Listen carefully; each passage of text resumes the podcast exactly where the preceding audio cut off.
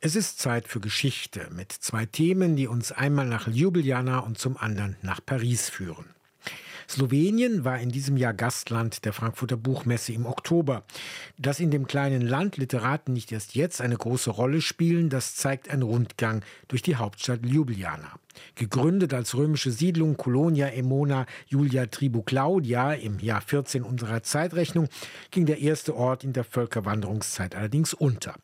Als Teil der habsburgischen Herrschaft wurde Ljubljana im 19. Jahrhundert dann zum Zentrum des nationalen Selbstbewusstseins. Wir folgen jetzt Silke Hane durch die heutige Stadt auf der Suche nach Spuren literarischer Aufbruchstimmung. Ljubljana ist voller Dichter und Denker. Sie stehen auf Sockeln, hängen als Büsten an Hauswänden und sind auf Schildern und Plaketten verewigt. Einem Dichter hat die Hauptstadt Ljubljana sogar den zentralen Platz in der historischen Altstadt gewidmet. Wir stehen hier vor dem Preschiren-Denkmal da sehen Sie auch eine Dichtermuse. Sie hält den Lorbeerzweig über dem Kopf des Dichters. Oskar Perenic lehrt slowenische Literatur an der Universität in Ljubljana. Es lohnt sich, wegen Preschiren Slowenisch zu lernen. Preschiren ist der größte Dichter, er ist der Nationaldichter und er hat mit seinem Werk die Renaissance, die in der slowenischen Literaturgeschichte versäumt wurde, ersetzt. Franze Prescheren ist also quasi der Goethe Sloweniens. Bis heute überstrahlt er die slowenische Lyrik. Er lebte nicht nur etwa zur gleichen Zeit wie Goethe, es gibt auch inhaltliche Parallelen. Zum Beispiel die Liebe zu Frauen, die das Werk durchzieht. Für Franze Prescheren gab es vor allem eine Liebe, Julia. Ihr Abbild hängt gegenüber dem Prescheren-Denkmal an der Fassade des ehemaligen Gasthofs Wolf. Die Liebe blieb unerfüllt, Julia heiratete einen anderen. Und doch. Diese Liebe war für ihn wie ein neues Licht und bedeutet eigentlich den Anfang seiner dichterischen Auferstehung. Zahlreiche Orte in Ljubljana sind mit der Geschichte verbunden. Das Prescheren Haus, das heute ein Museum ist, die Kirche Trnovo, wo Prescheren Julia das erste Mal sah, der Kongressplatz, wo sie die ersten Worte wechselten. Damals gehörte Ljubljana zum Habsburgerreich. Dass Prescheren dennoch viel auf Slowenisch schrieb und veröffentlichte, war eine direkte Folge des Auflebens eines slowenischen Sprach- und Nationalbewusstseins ab dem 16. Jahrhundert. Hier drüben am Fischmarkt haben wir das Haus, in dem Primo Struber einige Jahre gelebt hat. Die Stadtführerin Simona Skubitz zeigt auf ein graues, unscheinbares Haus. Das Baujahr 1528 steht über der Tür. Der einstige Bewohner Primoz Truba druckte 1551 die ersten beiden Bücher auf Slowenisch, einen Katechismus und eine Fibel. Es war die Zeit der Reformation. Protestantismus, die Reformation, war ein großes Geschenk etwas, was der Entwicklung der slowenischen Sprache und Identität geholfen hat. Das 16. Jahrhundert ist auch die Zeit, als die Menschen hier erstmals als Slowenen bezeichnet wurden. Und die Sprache war ein kennzeichnendes Merkmal, das das Volk verband. Es folgte eine gewaltsame Gegenreformation. An die damit verbundene Bücherverbrennung erinnert bis heute eine Plakette auf der Straße vor dem Rathaus, das man von Trubas Wohnhaus durch einen schmalen Durchgang erreicht. Doch trotzdem, das Bewusstsein für die eigene Sprache ließ sich nicht mehr unterdrücken, auch wenn es Dutzende Dialekte des Slowenischen gab.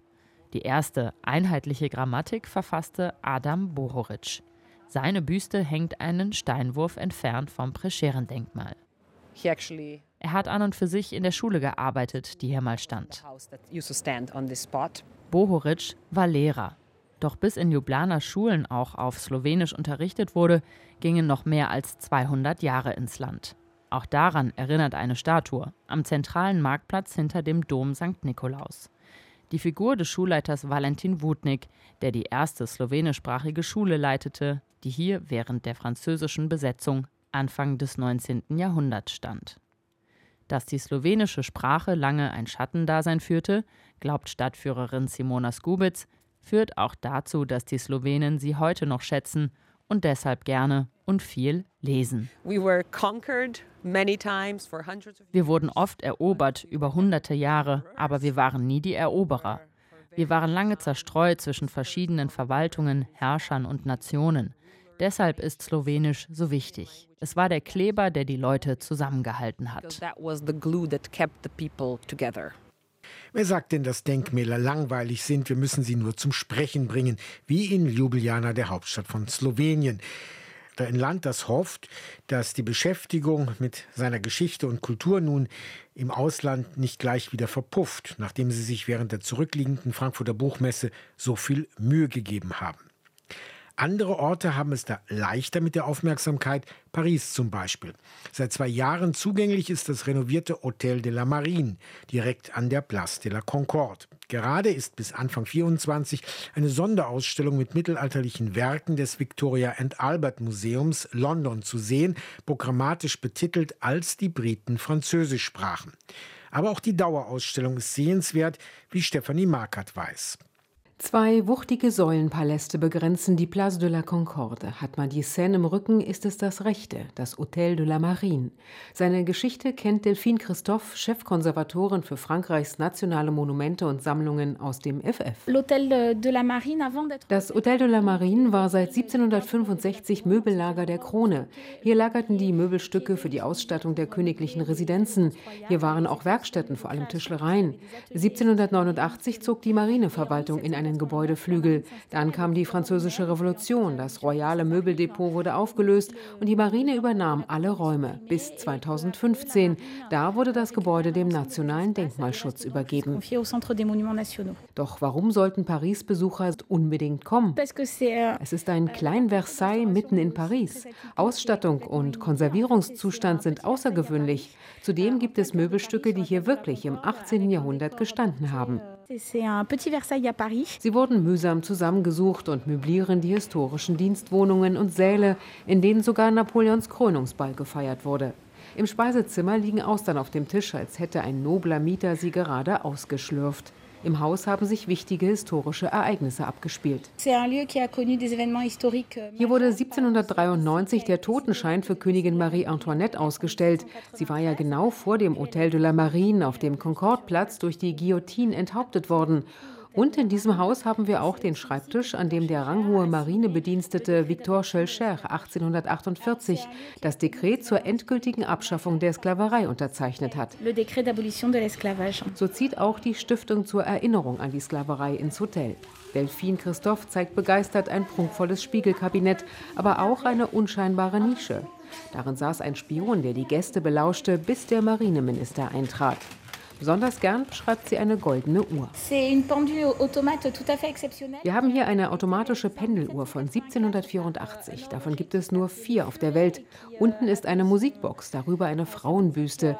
Zieht man an einem ihrer Ohrringe, erklingt die Musik. Zieht man am anderen, öffnen sich die Augen und zeigen Stunden und Minuten an. Nach der Französischen Revolution wurde das geändert. Seitdem steht auf den Augäpfeln 14. Juli. Das ist Frankreichs Nationalfeiertag, der an den Sturm auf die Bastille erinnert. Stolz ist Chefkonservatorin Delphine Christophe auf die etwas hart anliegenden Kopfhörer, die dem Besucher aber eine Art dreidimensionales Hören ermöglichen, als wären die historischen Figuren wirklich gerade im Spielsalon. Sie zwinkern auch von einer Multimedia-Wand und wollen ihre Geschichte erzählen das Hotel de la Marine in Paris und damit sagt Danke fürs Zu- und Weiterhören Harald Asel.